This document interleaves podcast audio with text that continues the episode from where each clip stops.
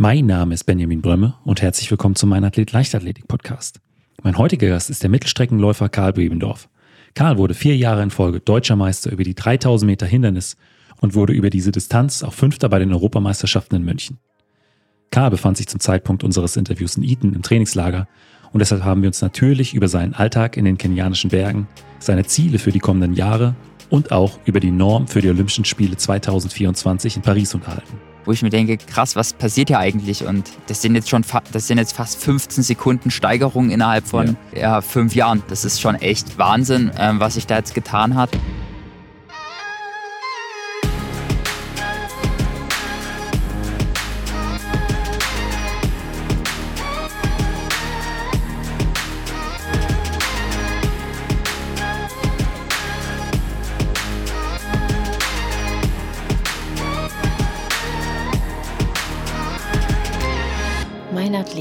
Leichtathletik-Podcast aus Frankfurt am Main.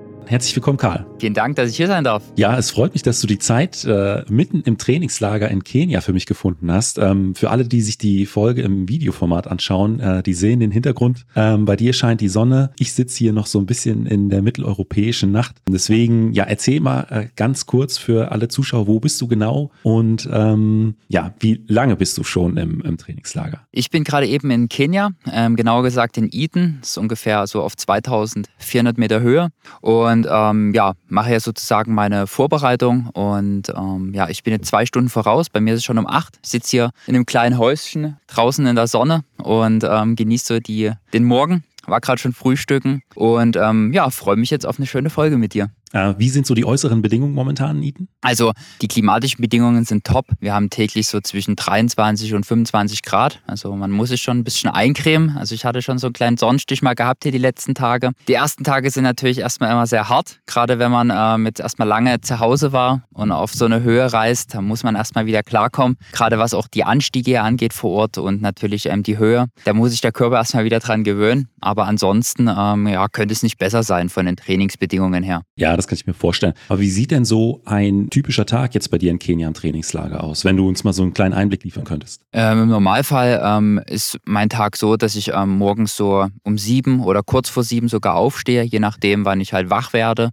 Ähm, ich bin mit Simon Boch zusammen auf dem Zimmer. Der nimmt des Öfteren auch mal bei den ähm, Kenianern teil, bei den Laufgruppen. Die starten da halt schon 6.30 Uhr. Das heißt, er steht da halt schon 5.30 Uhr auf, isst ein bisschen was und macht sich da warm. Das kriege ich natürlich irgendwo indirekt mit und bin dann halt irgendwie schon mit wach. Aber das ist nicht weiter schlimm, denn wir gehen halt auch schon rechtzeitig ins Bett. Also ich sag mal so, um spätestens um 10 gehen hier die Lichter aus und von daher kommt der Schlaf da auch nicht zu kurz.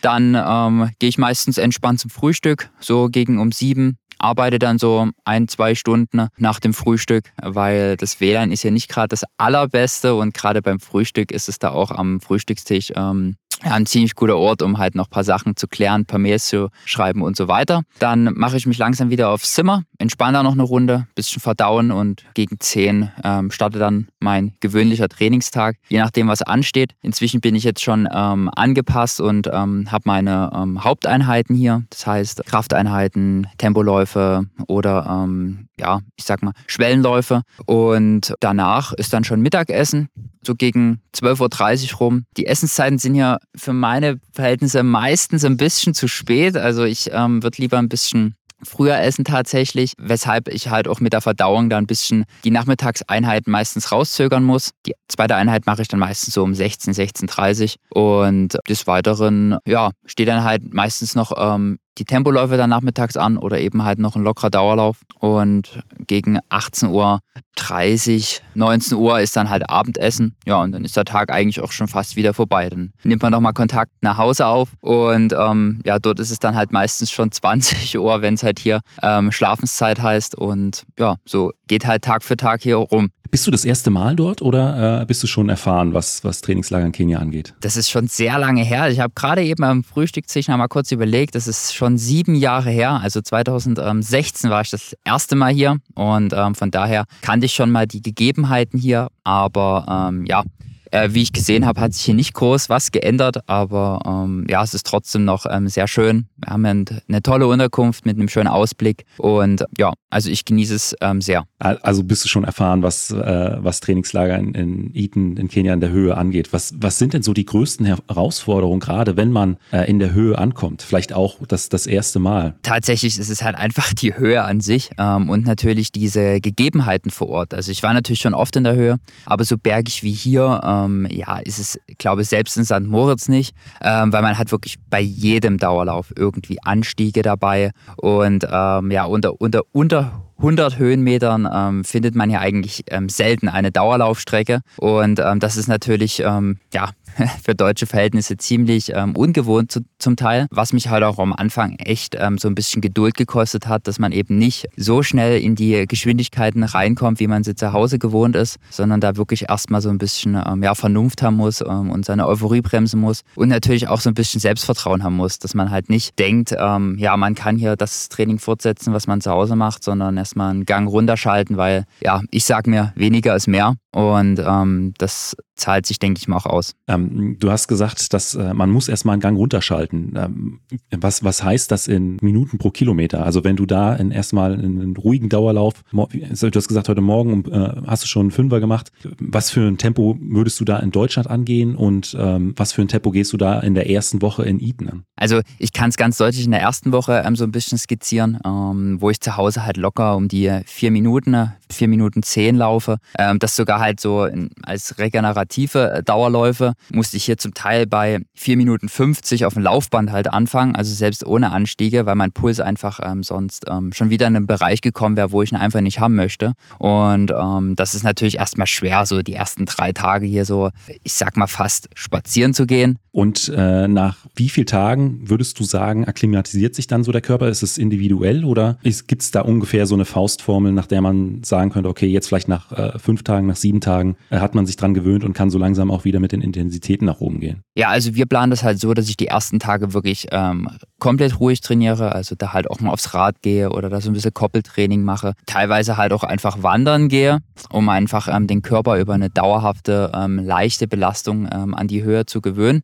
Und ähm, die weiteren sieben Tage jetzt habe ich da so ein bisschen im Grundlagenbereich verbracht, also trotzdem immer noch mit Vorsicht, aber ähm, immer noch ja mit Bedacht, dass ich halt hier wirklich in hoher Höhe bin und ähm, ja, musste mich da halt auch äh, teilweise echt bremsen, weil ich halt einfach gespürt habe, okay, eigentlich könnte es jetzt schneller laufen, aber nein, mein Puls erlaubt mir das jetzt nicht. Ähm, da war ich vor einigen Jahren halt noch viel ähm, ja, fahrlässiger, was das Thema angeht. Da hat man einfach draufgehauen, ähm, auf Teufel komm raus und dann hat man halt die Quittung dafür bekommen. Daraus habe ich halt inzwischen gelernt und ähm, ich glaube, ähm, das bringt halt auch ähm, die Erfahrung im Laufe der Jahre mit sich. Aber nochmal zurück zum Thema. Inzwischen nach so zehn Tagen bin ich jetzt, denke ich mal, vollständig angepasst. auch auch was meine Uhr sagt äh, mit ähm, Höhenanpassung, ähm, das stimmt immer ganz gut ein mit dem, wie ich mich halt auch fühle und was mein ähm, Puls jetzt sagt. Und ähm, ja, jetzt kann ich eigentlich unbedenklich voll trainieren, wie ich es jetzt auch zu Hause machen würde. Wie viele Wochen seid ihr dann insgesamt im Trainingslager? Ich bin tatsächlich einer, der, der am kürzesten hier ist. Ähm, ich bin genau drei Wochen hier, ähm, weil ich halt dann in Karlsruhe ähm, meine Hallensaison ähm, ja, anfangen möchte. Und dementsprechend wäre ich schon am 24. in der Nacht zum 25. halt abreisen, wo die anderen halt wirklich bis zum 29. Ähm, Januar oder bis Anfang Februar sogar hier bleiben. Aber das ist auch so ein Zeitraum, den man mindestens ansetzen sollte, wenn man so in die Höhe fliegt. Auf, allein aufgrund der Anpassung. Richtig, also weil man will ja dann halt auch noch vor Ort hier qualitativ trainieren. Ähm, dementsprechend muss man halt immer erstmal die erste Hälfte so ein bisschen als ähm, ja, Anpassung sehen oder halt nochmal ein bisschen ähm, fürs, fürs Grundlagentraining. Also so sehe ich das. Jeder macht das natürlich anders. Ähm, und die zweite Hälfte wird dann halt wirklich qualitativ trainiert, wie ich es auch ähm, zu Hause dann eben mache. Und ähm, ich sag mal, so eine Faustform ist immer so 22 Tage. Bis dahin hat sich dann halt auch so ein bisschen was im Blut verändert. Ich meine, das ist ja der Höheneffekt, den man halt hier mitnehmen möchte aus so einem Trainingslager. Und dann, ja, kann man halt mit gutem Gewissen wieder nach Hause fahren, in der Hoffnung, dass man halt unverletzt ist und nicht überzogen hat und dann ähm, ja, ist man im meisten Fall dann gut drauf. Du hast vorhin angesprochen, in den ersten Trainingslagern, da hast du es ein bisschen überzogen, weil äh, ähm, du, weil da noch so ein bisschen die Erfahrung gefehlt hat und du hast dann die Quittung bekommen. Merkt man das sofort oder ist das dann ein Effekt, der dann erst äh, später im Laufe des Trainingslagers oder vielleicht auch erst danach auftritt? Ja, also ich sag mal, hier besteht halt die Gefahr, dass man dann entweder ähm, schon direkt einfach platt ist, man kann dann irgendwie nicht mehr schlafen, man dann kann irgendwie nicht wirklich viel essen oder man hat halt einfach dann einen Magen-Darm-Infekt, äh, man bekommt Fieber. Ähm, so macht sich das halt bemerkbar. Sowas hatte ich zum Glück noch nie, weil mich mein Trainer da immer so ein bisschen ähm, zurückhält und bremst und er kennt mich halt auch und er trainiert mich jetzt auch schon seit vielen Jahren, deswegen haben wir da auch schon viele Erfahrungen gesammelt. Aber ähm, natürlich habe ich ähm, ja im Laufe der Jahre auch schon viele Dinge erlebt, woraus man halt einfach lernt. Und ja, es ist einfach ähm, unklug, wenn man halt hier unvernünftig wird. Gerade wenn man halt alleine ist, wie ich jetzt halt hier bin, ähm, weil ich habe halt keinen Trainer dabei, keine direkten Trainingspartner und bin halt auf mich alleine gestellt, was halt auch, ähm, sage ich mal, so ein gewisses ähm, ja, Kopfding ist. Aber ja, ich bin es halt nicht anders gewohnt und ähm, habe mir das halt selber so, ähm, ich will nicht sagen antrainiert, aber ich habe mich halt selber so geformt und ähm, von daher ähm, bin ich da einfach konsequent ähm, und auf jeden Fall, ähm, ja, ich weiß, was ich will, warum ich hier bin und habe halt irgendwie so eine gewisse Vernunft entwickelt im, in, im Laufe der Zeit. Aber du hast angesprochen, äh, du bist mit Simon Boch auf einem Zimmer. Ich weiß auch, dass Lynn Kleine äh, momentan in, äh, im Eton ist. Ähm, hm. Für, ich sag mal, jetzt äh, härtere oder intensivere Trainingseinheiten suchst du dir dann doch die ein oder andere Trainingsgruppe? Sprecht ihr euch vielleicht auch unter den deutschen Athletinnen und Athleten ab? Oder machst du dann wirklich alles konsequent äh, äh alleine und nur anhand äh, der Trainingspläne und deiner Laufuhr? Ja, so gern ich das machen würde, aber ich habe halt wirklich wieder festgestellt, dass ich selbst zu den Marathonläufern gefühlt eine ganz andere Sportart gefühlt mache, was, was das Training angeht. Also ich trainiere da zum Teil echt so ein bisschen exotisch. Also für einen Marathonläufer ist es halt hier ein Paradies, äh, weil man läuft halt einfach nur. Das ähm, ist bei meinem Trainingsplan ähm, nicht ganz so, weil ich halt wirklich auch viele andere Inhalte habe, die, die zum Teil auch schwer umzusetzen sind, gerade zum Beispiel wie eine Einheit Bike and Run. Ähm, da brauche ich halt einfach jemanden, ähm, mit dem ich hier mich abwechseln kann. Die Person habe ich nicht, weil das hat keiner auf seinen Trainingsplan, also muss ich halt hier 90 Minuten immer wieder im Kraftraum vom Radergometer aufs Laufband pendeln und das hin und her. Klar, es ist halt irgendwann langweilig, aber es ist halt einfach so. Mein Trainer denkt sich schon was dabei und das ist halt nur ein kleines Beispiel. Und die Tempoläufe, die schneiden sich ungünstigerweise immer genau an den Tagen, wo halt die Trainingsgruppe von Herrn Heinig nach Eldoret fährt in das Stadion. Das sind halt 40 Minuten. Ist halt ein bisschen ärgerlich, dass man das nicht verbinden kann. Die machen halt ihre Tempoläufe morgens. Ich mache meine nachmittags. Ist halt organisatorisch auch schon wieder ein bisschen blöd. Aber es ist halt so. Ähm, ich werde mich da jetzt nicht ähm, anpassen, weil ich ziehe meinen Plan durch und wenn ich halt alleine dorthin fahren muss, dann fahre ich halt alleine dorthin. Also ganz einfache Sache. Was sind denn dann so ähm, bei dir Tempoläufe, für die du dann auch nach Eldoret ins Stadion fährst? Naja, also ich trainiere halt wirklich eher so, wenn ich Tempoläufe mache, dann halt nur recht kurz. Also ich mache jetzt keine großen Intervallläufe. Ich habe hier drei richtige ähm, ja, Bahneinheiten. Das sind einmal 100er, dann 200er, dann 350er. Und das sind so meine, meine Haupteinheiten, die ich hier auf der Bahn mache. Heute Nachmittag stehen noch die 100er an. Da werde ich aber nicht den weiten Weg ähm, nach Eldoret fahren. Das werde ich auf so einer Schotter- oder Aschebahn machen hier. Ähm, die ist ja gleich um die Ecke. Die ist zwar leider ähm, abgerissen worden und ein bisschen zerstört. Aber ich sehe das als, als Vorteil wieder, weil das ähm, natürlich noch ein bisschen zusätzlichen Reiz mit sich bringt. Solange die Bahn einigermaßen eben ist und ich dann nicht umknicken kann, denke ich mal, wird mir diese Asche da ziemlich gut ähm, Kraft auch geben und mich auch ein bisschen zu ähm, schützen, dass ich da nicht überziehe, beziehungsweise mich da vielleicht zerre, weil nach der hohen Trainingsbelastung ist es da nicht gerade sehr schwer, dass man sich da halt hier was zuzieht, wenn man halt da ein bisschen überzieht. Das äh, äh Thema Training am Hindernis, äh, das spielt wahrscheinlich in so einem Höhentrainingslager erstmal so keine große Rolle oder ist es auch irgendwie äh, was, was du dann doch noch mit in, in deine Trainingsinhalt oder deine Trainingspläne auch in Kenia mit einfließt? Tatsächlich ist ähm, das Hindernis relativ unrelevant jetzt zu dem aktuellen Zeitpunkt, da ich jetzt erstens ähm, noch weit entfernt bin von, den, von der Sommersaison und ähm, ja, für die Hallenwettkämpfe, die jetzt so anstehen, brauche ich das logisch logischerweise nicht. Ich mache natürlich trotzdem ein bisschen was an der Hürde, so ein bisschen Koordination, einfach Hüftbeweglichkeit, ähm, einfach, dass man so ein bisschen im Rhythmus bleibt. Das gehört aber so ein bisschen bei mir zum, zum Standardtrainingsinhalt. Das hat jetzt keinen großen Hintergedanken auf die Hindernissaison. Ähm, du hast ja auch eben schon angesprochen, die, in, äh, die Belastung, gerade da in der Höhe, die sind auch nochmal andere. Das ist insgesamt für den äh, Körper eine größere Herausforderung. Da spielt ja aber dann auch immer das Thema Ernährung höchstwahrscheinlich nochmal äh, noch ein bisschen mehr mit rein. Wie sieht das in, in Kenia aus? Hast du da äh, einen bestimmten Ernährungsplan oder äh, wie gehst du damit um? Also das ist halt auch wieder so ein ähm, langjähriger Prozess, ähm, der sich da einfach bei mir so ein bisschen ähm, entwickelt hat, beziehungsweise dass ich mich da einfach informiert habe, was gut ist, was nicht gut ist. Ähm, zum Teil sollte man auch einfach auf sein Gefühl und seinen Instinkt hören, ähm, was halt die, das Thema Ernährung angeht. Hier in Kenia, ja, wenn man hier außerhalb ähm, der, der Unterkunft geht, da wird es wahrscheinlich ziemlich schwierig sein. Da wird man nur diesen einheimischen Ugali-Reis ähm, bekommen, jeden Tag mit Erbsen.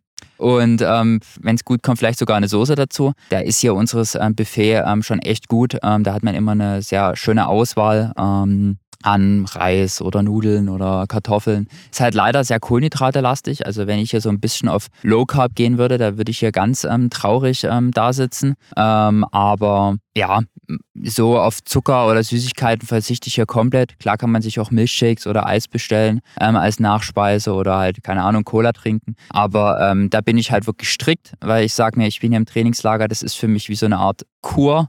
Und ähm, da kann man sich schon mal zusammenreißen, wo man zu Hause dann halt vielleicht doch mal ein bisschen schwach wird. Und keine Ahnung, wenn man mal in der Stadt ist, mal ein Eis essen geht, das ähm, da wäre ich halt auch mal schwach, aber hier im Trainingslager habe ich da wirklich den Fokus und ähm, ziehe das bestmöglich durch und nehme da auch keine Süßigkeiten von zu Hause mit. Ähm, und das klappt eigentlich soweit ganz gut. Äh, aber trackst du das, was du isst? Das ist mir einfach zu aufwendig. Ähm, ja, also ich weiß, dass ich halt, sage ich mal, gut verbrenne und in der Höhe natürlich nochmal zusätzlich. Gerade wenn der Puls dann auch ein bisschen höher ist, ähm, muss ja der Körper automatisch mehr arbeiten. Aber ja. Ähm, dass ich da mir jetzt noch diesen Aufwand mache. Nee, das, ähm, das mache ich nicht. Ähm, weil du vorhin angesprochen hattest, äh, deine Uhr hat äh, dir dann auch die positive Rückmeldung gegeben, dass du an die Höhe angepasst bist. Also das Thema Technik ist ja mittlerweile auch immer eins, was immer wichtiger wird. Ist das dann in anderen Bereichen, was du sagst, äh, Ernährung track ich jetzt nicht, aber meine Laufuhr, die kann mir aber schon insgesamt viele wichtige Informationen für meinen Trainingsstand oder auch für meinen äh, Regenerationsstand geben. Genau, also ähm, ich habe halt eine Garmin-Uhr und da überwache ich halt auch meinen Schlaf. Das mache ich zu Hause nicht, weil ich da immer manchmal das Gefühl habe, ja, dass, dass, mich das so ein bisschen stört im Schlaf, beziehungsweise ähm, es ist ja alles irgendwo Elektronik, die man an sich trägt. Also das, das, das mache ich eigentlich sonst nicht, aber hier ist mir das schon recht wichtig, gerade den, den Ruhepuls zu überwachen oder wie halt mein Schlaf war. Das funktioniert auch soweit echt super. Und die Uhr, die sagt mir halt auch täglich, ähm, wie ich mich an die Höhe angepasst habe. Also so die ersten Tage ist man relativ schnell so auf 1300, 1400 und dann geht es so in 150 Meter Schritten täglich voran. Jetzt bin ich auf 2100 und ja, so fühle ich mich halt einfach auch. Also das ist für mich einfach eine Bestätigung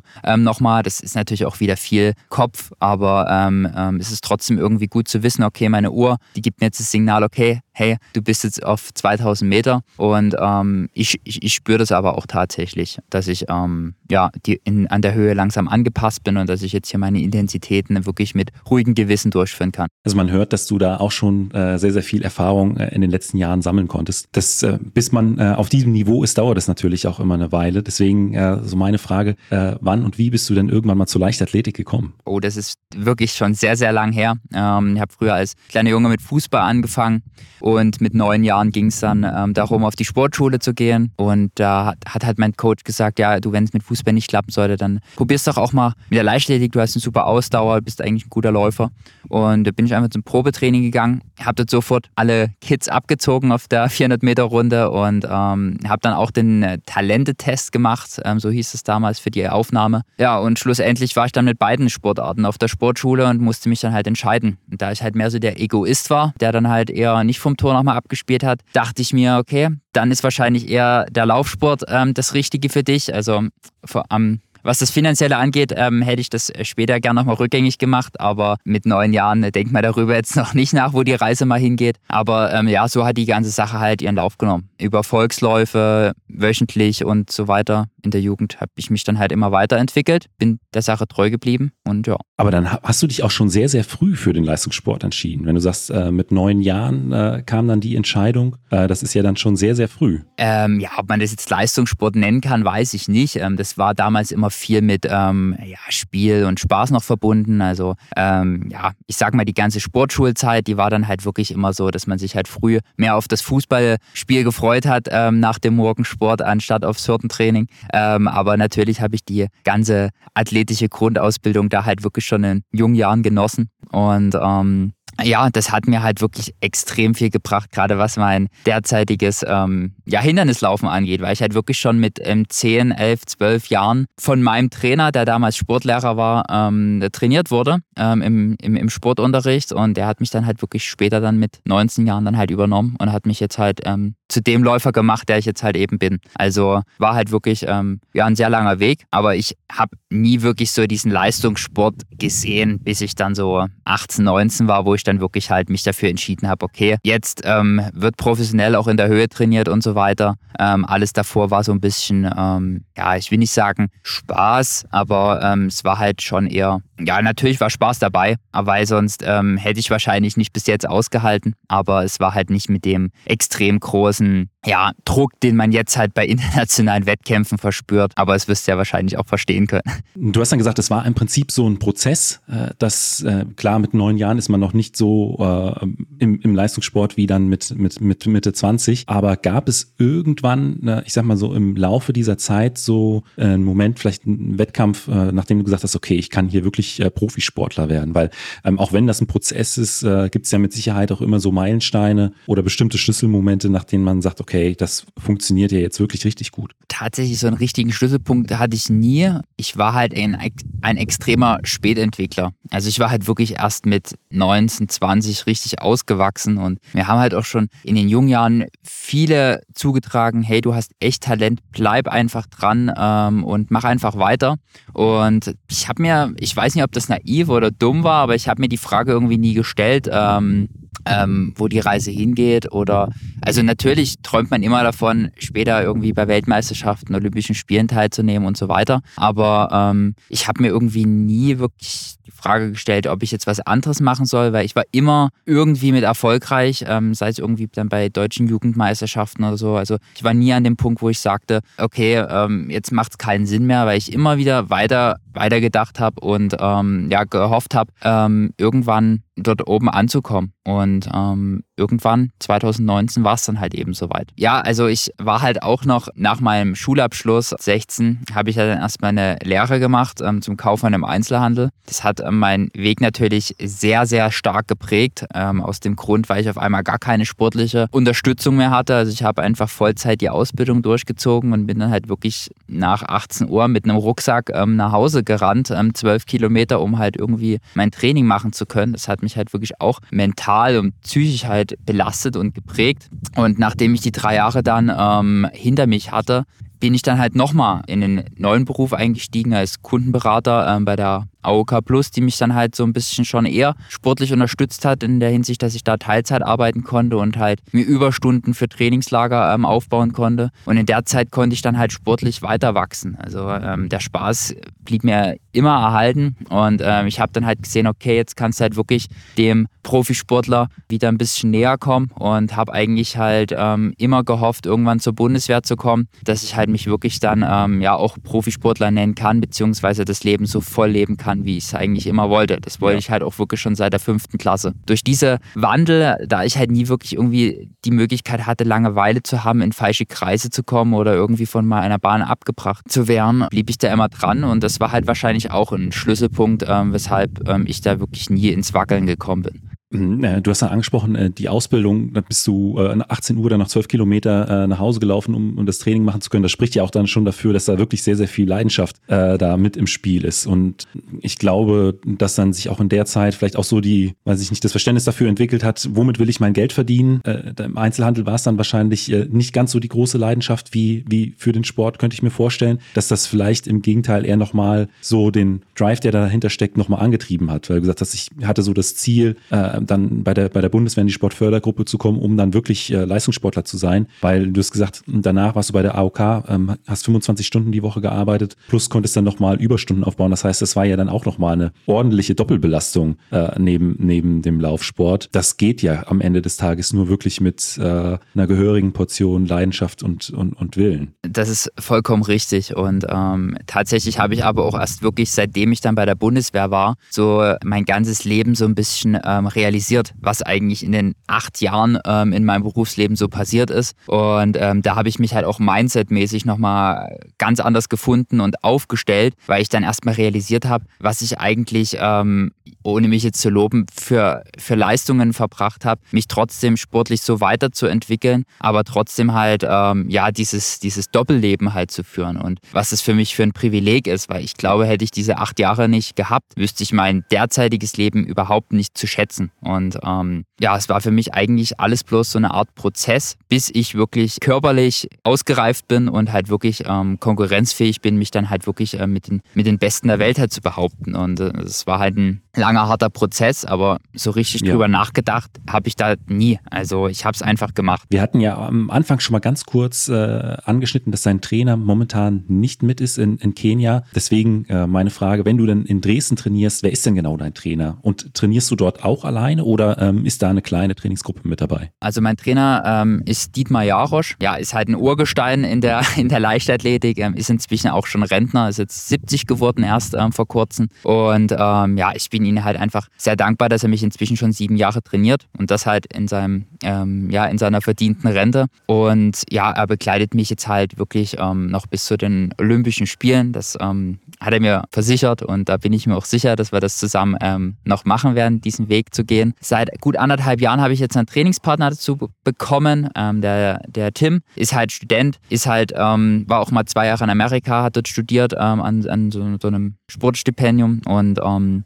ja, hat sich jetzt halt bei mir ähm, gefunden, hat sich mir angeschlossen und ähm, entwickelt sich auch echt gut. Also bei ihm geht es jetzt erstmal darum, ähm, sich in, bei, bei den deutschen Meisterschaften ähm, zu zeigen, zu präsentieren. Aber es ist für mich natürlich, gerade was die ganzen Dauerläufe angeht, die ganze Grundlagensache, ist es für mich wirklich eine große Unterstützung. Die ganzen Jahre davor war ich alleine, von daher ähm, ist es für mich also hier jetzt auch kein Problem, alleine zu trainieren. Aber natürlich ist es schön, einfach jemanden zu haben, der den gleichen Plan verfolgt, der mit dem man sich halt einfach verabredet irgendwo im Wald und dann zusammen laufen geht. Ähm, das ist einfach schon ein bisschen abwechslungsreicher und die Zeit vergeht auch einfach ein bisschen schneller. Das ist wahrscheinlich dann auch einfacher für dieses Bike and Run, äh, diese Trainingseinheit, die du am Anfang angesprochen Richtig, hattest. genau. Was ist da der Hintergrund äh, genau von, äh, von diesem Trainingsinhalt? Ähm, also der Hauptinhalt ist einfach, dass ich natürlich jetzt nicht mal schnell anderthalb Stunden, zwei Stunden ähm, laufen kann, weil dann habe ich mal schnell 25, 30, 35 Kilometer auf der Uhr, was für mich natürlich jetzt einfach äh, falsch wäre. Und ähm, durch so eine Bike-and-Run-Einheit habe ich persönlich für mich entdeckt, dass ich damit meinen Puls halt ähm, sehr gut nach unten gedrückt bekomme, durch, das, durch dieses Intervall, dass man halt einfach immer locker läuft.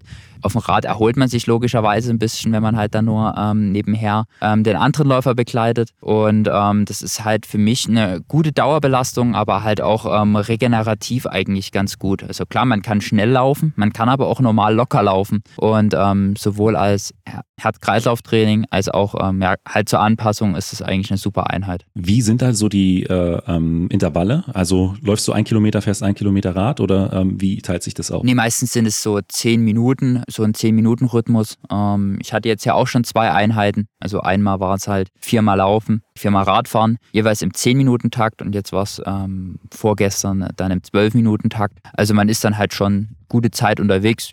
Gerade wenn ich das jetzt halt hier indoor mache, ähm, gucke ich mir dann halt immer eine Netflix-Serie an, ähm, damit mir nicht so langweilig wird. Ähm, also ohne Musik und ohne Unterhaltung, ja, ja. komme ich hier nicht weit. Also das gehört bei mir täglich dazu. Welche Netflix-Serie läuft da im Moment? Ich habe gerade eben Kaleidoskop geschaut. War sehr spannend. Ich bin jetzt durch. Ja, wir haben immer fleißig beim, beim Frühstück übers WLAN uns hier die Folgen runtergeladen und dann ähm, ja, gucken wir das dann halt immer abends vorm Schlafen gehen noch an. Simon und ich. Ähm, also jeder auf sein Handy natürlich in sein Bett. Aber ähm, ja, so hat man immer ein bisschen Gesprächsstoff. Ähm, ja, was ist schon die Folge und so. Das war schon ganz lustig. Ähm, ganz am Anfang hattest du auch schon angesprochen, dass du einen relativ kurzen Zeitraum äh, nur in Kenia sein wirst, weil du dann auch schon in die Wintersaison in Karlsruhe einsteigen wirst. Ähm, kannst du vielleicht äh, so einen kurzen Überblick geben, was bei dir dann in diesem Winter und vielleicht auch schon im, im Sommer, so in 2023 ansteht? Ja, die Hallensaison ist für mich eigentlich immer nur so ein bisschen just for fun ohne jetzt, sag ich mal, ein bisschen überheblich rüberzukommen. Aber ähm, das macht mir halt einfach, also ich, ich finde es einfach gesund, ähm, auch mal Spaß Spaß zu haben, weil es für mich natürlich als Hindernisläufer nicht wirklich ja, relevant ist, die Hallensaison. Trotzdem komme ich ja irgendwo von der Mittelstrecke und es macht mir einfach unheimlich viel Spaß, auch mal eine 800, eine 1500 oder auch eine 3000 zu laufen, ähm, was natürlich für mich wertvolle Zubringerleistungen sind für meine Hauptdisziplin. Und ähm, natürlich macht es mir auch Spaß, die Mittelstreckler da so ein bisschen zu ärgern und mich mit, halt mit denen zu messen. Geplant sind derzeit vier Wettkämpfe jetzt erstmal. Ähm, der Einstieg wird in Karlsruhe sein. Denn, also 3000 Meter laufe ich in Karlsruhe. Dann äh, werde ich in Erfurt 800 laufen, in Dortmund ähm, 1500 und dann die deutschen Meisterschaften. Halten wir uns derzeit noch offen. Wenn ich gut drauf bin, vielleicht auch EM. Ähm, aber das kann ich jetzt gerade eben nach der Höhe jetzt wirklich schwer sagen. Entweder es läuft richtig gut oder es läuft halt nicht gut. Ähm, wie gesagt, ich mache mir da keinen Stress. Ich lasse mich überraschen. Ähm, und ich denke, mit dieser Lockerheit im Kopf ähm, werde ich auch recht erfolgreich sein. Weil ich habe auch gesehen, nach der Europameisterschaft im letzten Jahr sind da nochmal Bestzeiten über 800 und 1500 förmlich geflutscht. Und ähm, ähm, ja, das habe ich halt auch wirklich meiner Lockerheit zu verdanken, die ich dann einfach hatte. Weiterführend wird es dann für mich äh, Mitte März nach Potchefstroom gehen, wieder nach Südafrika. Ähm, natürlich 1000 Meter tiefer, ähm, was die Höhe angeht, aber dort wird es dann ähm, sozusagen wird dann der Grundstein gelegt ähm, für, die, für, den, äh, für den Wiederaufbau für die Sommersaison dann. Dann werde ich ähm, zu Ostern zu Hause sein, werde dann Ende Mai nochmal nach Kienbaum fahren, äh, mich dann dort wirklich ähm, flach ähm, auf den ersten Einstiegswettkampf vorbereiten, da nochmal wirklich in die Intensitäten gehen, ohne irgendwelche Bedenken, was Höhe angeht und so weiter. Und ja, dann soweit ist die Wettkampfplanung jetzt noch nicht. Ich glaube, eine 2000 Hindernis laufe ich erstmal in der Hoffnung, dass wir da endlich mal diesen, diese Rekordmarke knacken, diese deutsche, die ich ja vor zwei Jahren schon mal um 600 verfehlt habe. Und ja, dann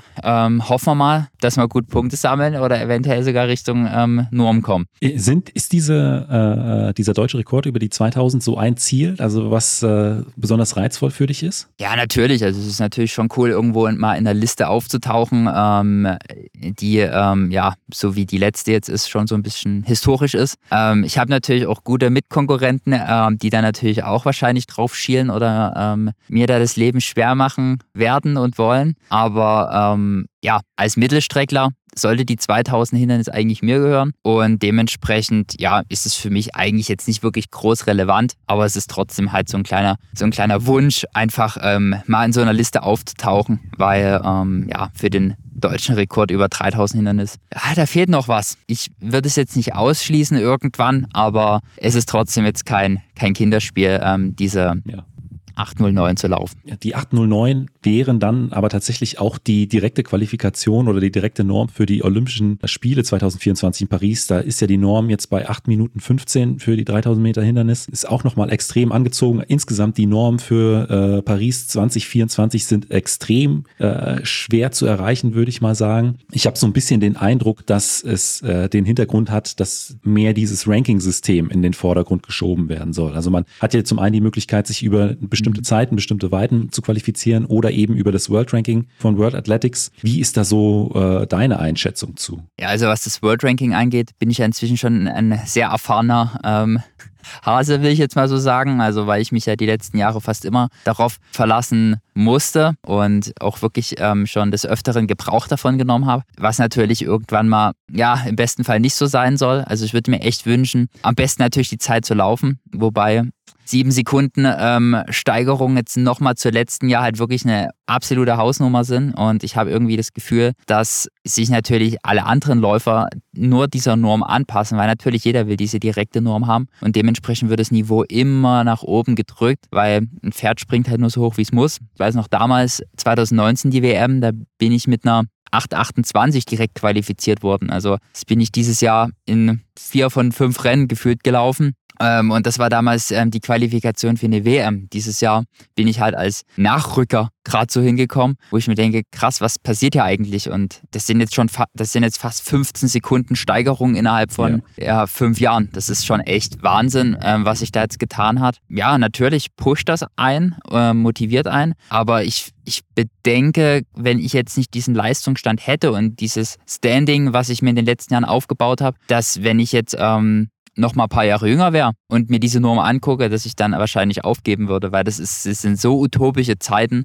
Also was die, was die direkte Quali angeht, dass man da eigentlich fast nur verzweifeln kann. Also für mich ist es ja quasi ähm, ein Weg, will ich jetzt mal so, so beschreiben. Aber wenn ich jetzt als Jugendlicher ähm, von einer U23 oder von einer U20 komme und eine 8,15 sehe und vielleicht gerade so unter neun Minuten laufe, wo nimmt man die 45 Sekunden jetzt auf einmal her? Also das ist halt wirklich echt, ja, hammerhart. Und äh, da spielt, glaube ich, äh, bei vielen dann auch die Wettkampfplanung rein. Ähm, welches Meeting vergibt wie viele Punkte für den so und so vierten Platz? Dass dieses taktische Verständnis oder diese, diese Wettkampfplanung da ein viel größeres Gewicht mittlerweile bekommt als noch vor fünf, sechs, sieben, acht Jahren. Ja, das ist halt auch ein Punkt, ähm, wenn man halt nicht schon gewisse Vorleistungen hat. Also ich meine, ich bin ähm, viermal deutscher Meister, bin jetzt Fünfter bei der EM. Ich komme natürlich jetzt nicht locker easy in jedes Diamond League Meeting rein, aber ich komme zumindest in jedes Kontinental Meeting Gold rein, ähm, im besten Fall, wo halt versichert ist, ähm, dass ich da ein schnelles und gutes Rennen habe, wo es halt auch gut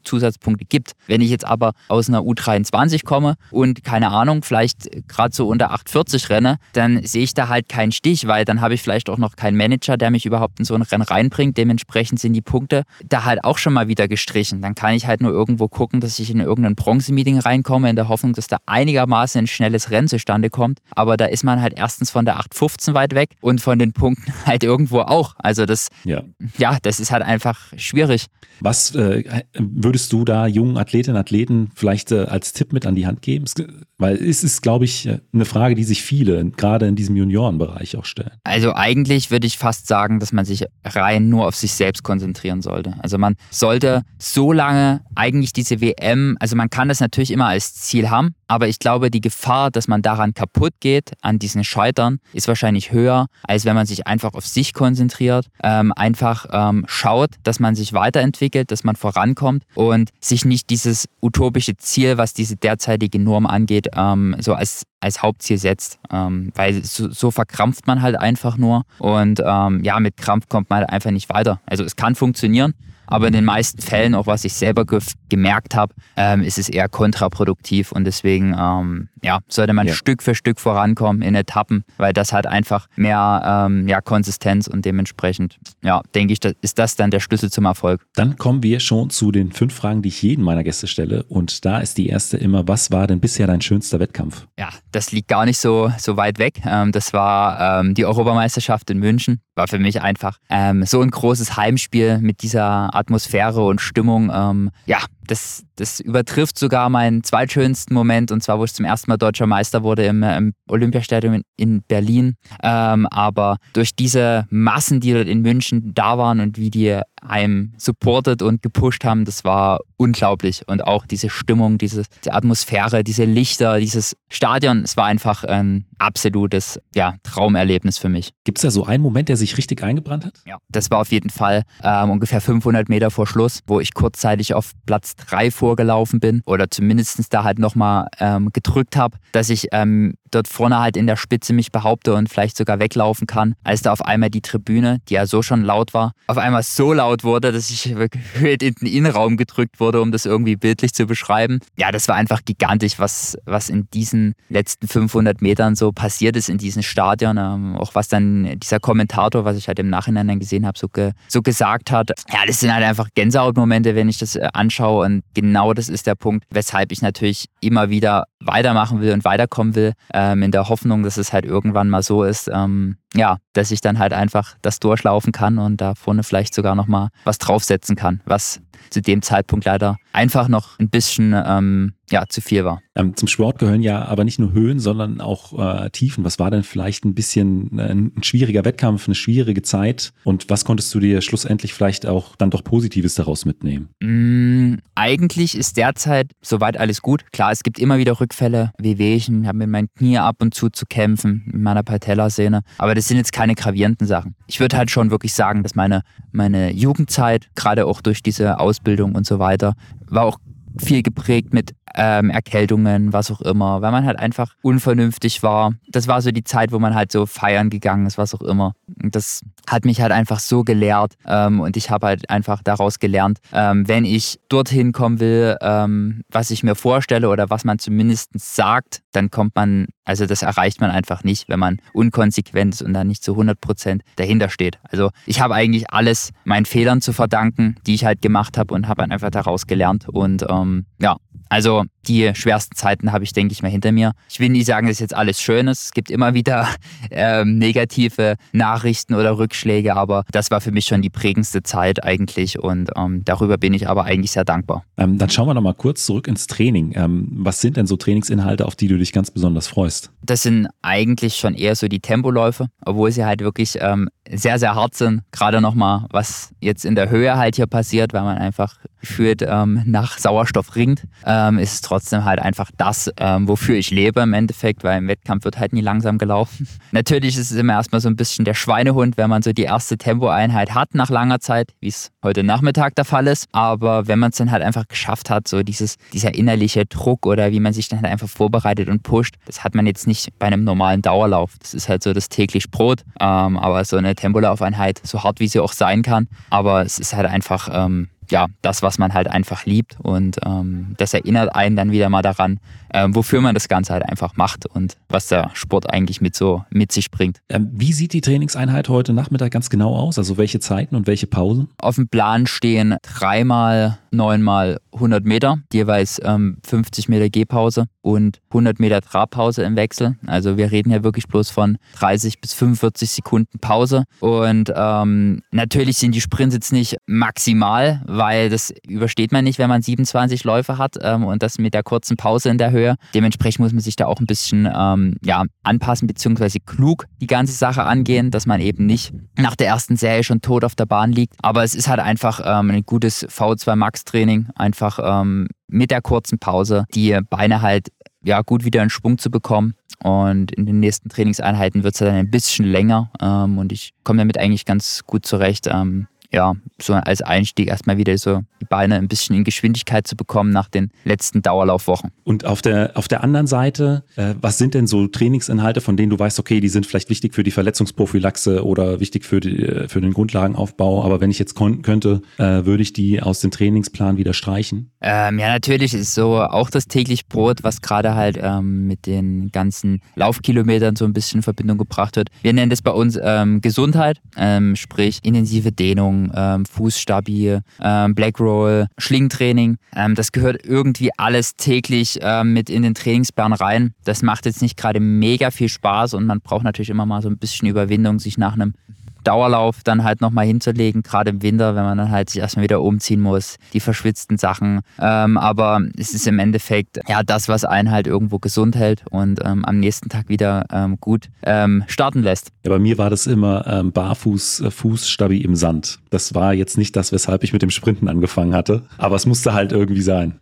Ja, das kann ich mir vorstellen. Dann kommen wir jetzt schon zur letzten Frage und die ist immer, äh, was würdest du äh, jungen Sportlerinnen, Sportlern oder vielleicht auch deinem jüngeren Ich mit auf den Weg geben geben wollen. Ja, das habe ich ja im Endeffekt ähm, selber gelernt und das würde ich halt auch jedem einfach ähm, so mit auf den Weg geben, dass man sich einfach Zeit geben muss. Also man muss natürlich irgendwann einfach ähm, auch ehrlich zu sich sein, ob ähm, sich das Ganze dann irgendwann lohnt. Also man sollte auf jeden Fall nicht den ähm, gewissen Punkt verschlafen, um dann halt einfach ehrlich zu sagen, okay, aus mir wird mal was und ich komme ganz oben an. Also wenn man überhaupt den Anspruch hat. Aber in den meisten Fällen ist das ja schon der Fall, dass man halt einfach sich irgendwo dann in der Welt halt messen möchte. Ja, man sollte halt einfach Spaß immer haben, weil wenn man sich halt irgendwo nur noch quält oder halt einfach nicht wirklich weiß, warum man das Ganze macht, ähm, das ist verkehrt. Also auf jeden Fall sollte man die gewisse Liebe mitbringen zu dem Sport. Ähm, das ist halt auch das, was einen täglich dann wieder dazu bewegt, einfach weiterzumachen. In Verbindung mit Spaß natürlich und auf jeden Fall Geduld, weil selbst wenn man mal Rückschläge hat, irgendwelche Verletzungen, bringt es halt nichts, da irgendwie wieder zu zeitig anzufangen oder einfach unvernünftig zu werden. Also Disziplin, äh, Disziplin ist da halt wirklich ein sehr, sehr großer Punkt und das in Verbindung mit Geduld sind für mich so die, ähm, ja, ich sag mal Key Facts, die ähm, zum einen mich natürlich ähm, weitergebracht haben und ich denke, die auch wirklich ähm, weitestgehend jeden halt irgendwo dahin bringen, in jedem Lebensbereich irgendwo ähm, das zu erreichen, was man sich halt vorstellt. Karl, vielen Dank für deine Zeit. Ich danke auch und es hat mir sehr viel Spaß gemacht. Bevor die neueste Folge zu Ende geht, habe ich noch einen Podcast-Tipp für euch. Und zwar Laufen ist einfach von Jan Fitschen. In der aktuellen Folge mit Jonathan Dahlke geht es darum, wie er seine Arbeit an einer Schule, sein Sportpsychologiestudium und den Leistungssport unter einen Hut bekommt. Den Link dazu findet ihr natürlich in den Show Notes.